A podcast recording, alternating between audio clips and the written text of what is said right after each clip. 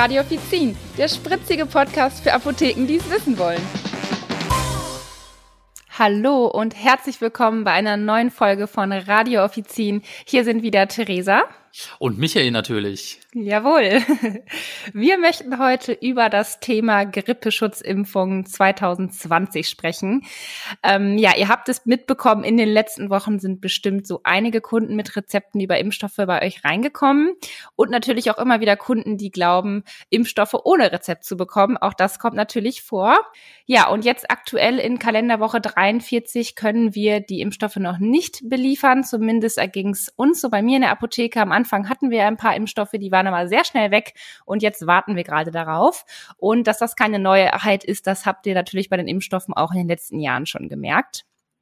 Wir möchten jetzt aber heute nicht nur über die Lieferbarkeit nörgeln oder die Nichtlieferbarkeit nörgeln, sondern wir möchten uns viel mehr anschauen, woran das liegt und natürlich auch, ähm, welche Unterschiede die Impfstoffe haben in Bezug auf Schwangerschaft, auf das Alter, auf die Herstellung und auch auf die Applikationsart. Und bevor wir jetzt so in die Tiefe gehen zu dem Thema, möchte ich doch gerne mal von Michael wissen, ob du dich gegen die Grippe impfen lässt. Oh, gute Frage.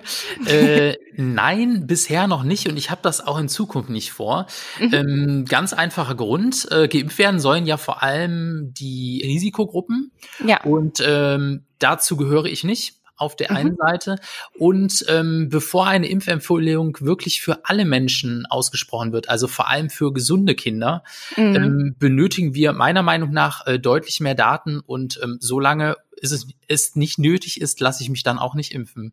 Wie ja. sieht's denn bei dir aus, Theresa, mit der Grippeschutzimpfung? Äh, ja, ich muss äh, quasi deiner Antwort nahe kommen. Also bei mir ist es auch so ein klares Nein. Ich habe es nicht gemacht, obwohl ich in unserer Apotheke umsonst rangekommen wäre. Ähm, und bei mir ist es genauso wie bei dir, dass ich auch sage, äh, für mich, wenn ich so fit bin wie jetzt und keine anderen gesundheitlichen Probleme habe, dann will ich es in den nächsten Jahren auch nicht machen. Bei mir ist es aktuell auch nochmal zudem so, dass ich denke, es macht jetzt für mich keinen Sinn, weil, wie du schon sagst, wir keine Risikogruppe sind eigentlich. Und wir hatten ja im Sommer schon eigentlich wirklich milde Erkältungswelle, ja, die einfach aufgrund von den ganzen Corona-Schutzmaßnahmen eingedämmt werden konnte, ja, was einfach quasi so ein Nebeneffekt war. Und daher halte ich das jetzt gerade einfach nicht sinnvoll, genau wie du auch nicht sinnvoll, das jetzt der ganzen Bevölkerung irgendwie ans Herz zu legen, äh, weil dann entstehen diese Lieferengpässe schnell und diese wirklichen Risikopatienten kommen dann noch schlechter natürlich an den Wirkstoff dran. Für euch als kleine äh, ähm, Info einfach, sollte so ein Grippeimpfstoff mal nicht lieferbar sein, dann könnt ihr über das Paul-Ehrlich-Institut Hilfe bekommen.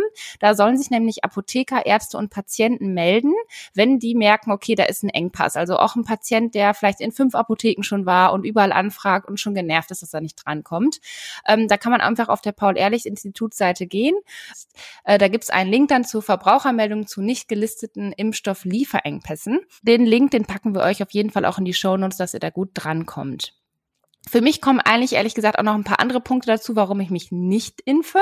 Das sind einerseits die Nebenwirkungen, die sollen ja eigentlich gar nicht so extrem sein und sehr gering, aber bei mir sind ähm, alle Nebenwirkungen auch mal sehr ausgeprägt, was Impfung angeht. Und ich denke mir, wenn ich jetzt Erkältungssymptome bekomme bei uns in der Apotheke mit leichten Fieber, mit Kopf- und Gliederschmerzen und allen anderen und wirklich vielleicht eine Woche ausfalle oder auch weniger, es geht mir einfach nur schon um die Symptome, die natürlich einen auch verunsichern. Ist es jetzt wirklich von der Impfung oder liegt es wirklich an Corona? Also man ist natürlich dann auch in einem Zwiespalt und das möchte ich natürlich dann auch umgehen. Und zudem halte ich auch in der Apotheke zurzeit den Schutz halt wirklich als sehr ausreichend. Wir arbeiten mit Maske durchgehend. Wir haben die Schutzwände. Der Körperkontakt ist komplett runtergefahren, heißt, wir ne-, messen keinen Blutdruck mehr. Wir nehmen Blutzucker messen tue ich ja sowieso nicht, wie ich schon mal erwähnt habe. Und äh, deswegen denke ich, äh, sind das genug Punkte, die dafür sprechen, in meinem Fall mich nicht impfen zu lassen. Was ich aber auch sagen muss, was man jetzt so durch die Corona-Pandemie gemerkt hat, dass ich mir schon fast für die Zukunft wünschen würde, dass wir in dieser Grippewellenzeit im Herbst und im Winter, dass wir vielleicht so ein bisschen anders auch die Ausbreitung von der Grippe eindämmen, indem wir zum Beispiel einfach in Bahnen und Bussen, also überall, wo Verkehr auf engen Raum geschieht, dass wir da vielleicht auch Masken tragen. Das fände ich zum Beispiel sinnvoll, solche Sachen auch ähm, zu unternehmen. Natürlich brauchen bestimmte Personengruppen Impfstoffe und Impfungen, aber ich glaube, über so einen Weg können könnte man auch einige schaffen.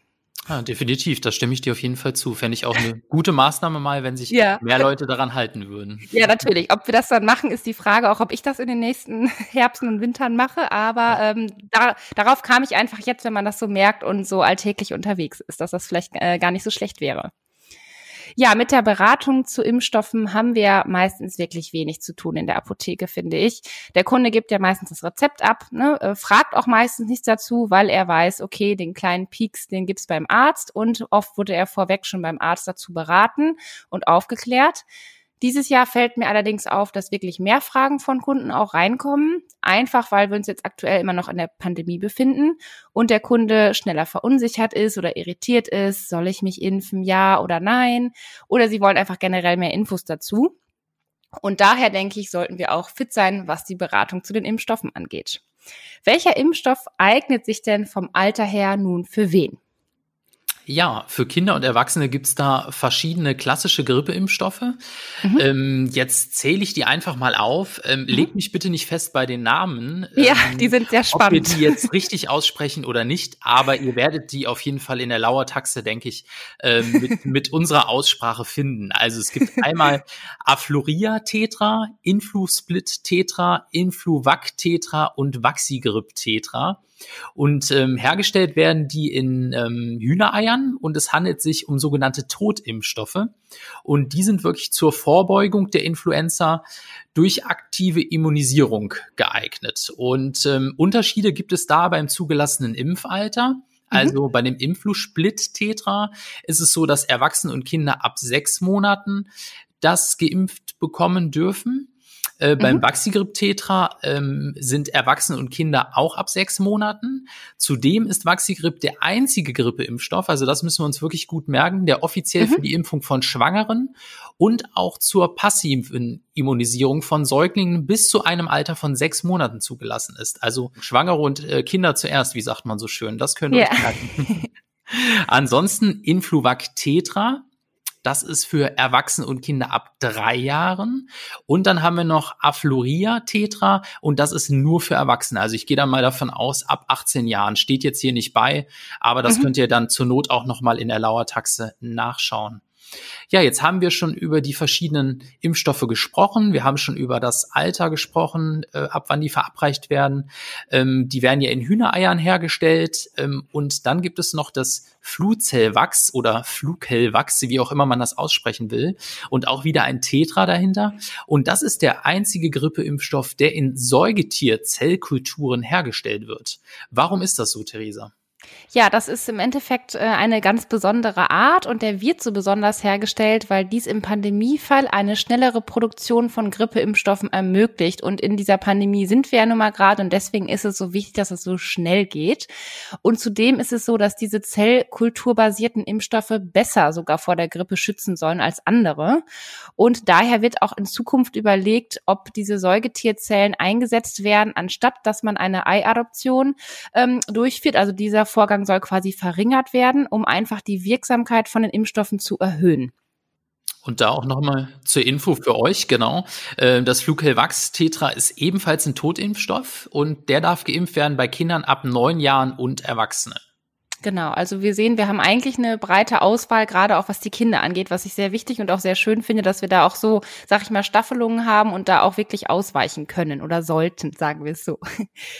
Ja, welche Möglichkeiten haben denn jetzt Kinder, die geimpft werden sollen, aber Angst vor Spritzen haben? Ja, das ist natürlich immer so eine Sache mit der Angst vor Spritzen. Mhm. Ähm, Fluenz-Tetra ist der einzige Grippeimpfstoff, der als Nasenspray verabreicht wird und der einen Lebendimpfstoff enthält. Und der ist zugelassen für Kinder im Alter von zwei bis zum vollendeten 18. Lebensjahr.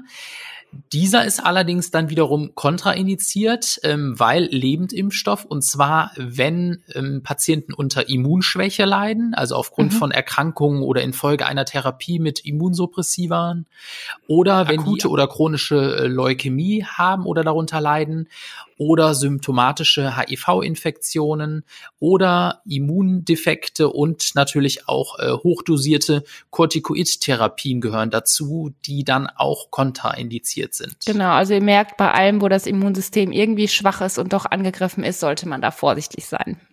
So sieht's aus. Ja, und welche Impfstoffe eignen sich denn für ältere Patienten ab 65 Jahren am besten? Ja, bei älteren Menschen ist es so, dass die ähm, saisonalen Grippeimpfungen meistens wirklich schlechter wirken als bei jüngeren. Und gerade die älteren erkranken jedoch ja häufiger und besonders schwer oder es kommt sogar zu Todesfällen.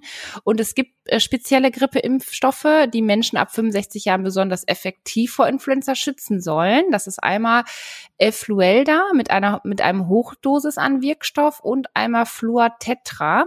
Der hat einen Wirkverstärker mit drin. Es ist aber aktuell so, dass jetzt in der Grippesaison 2020, 2021 dieser leider nicht auf dem Markt ist. Also da dürfen wir das niemandem versprechen oder vorhalten. Diese Leute müssen dann wirklich auf andere Impfstoffe ausweichen.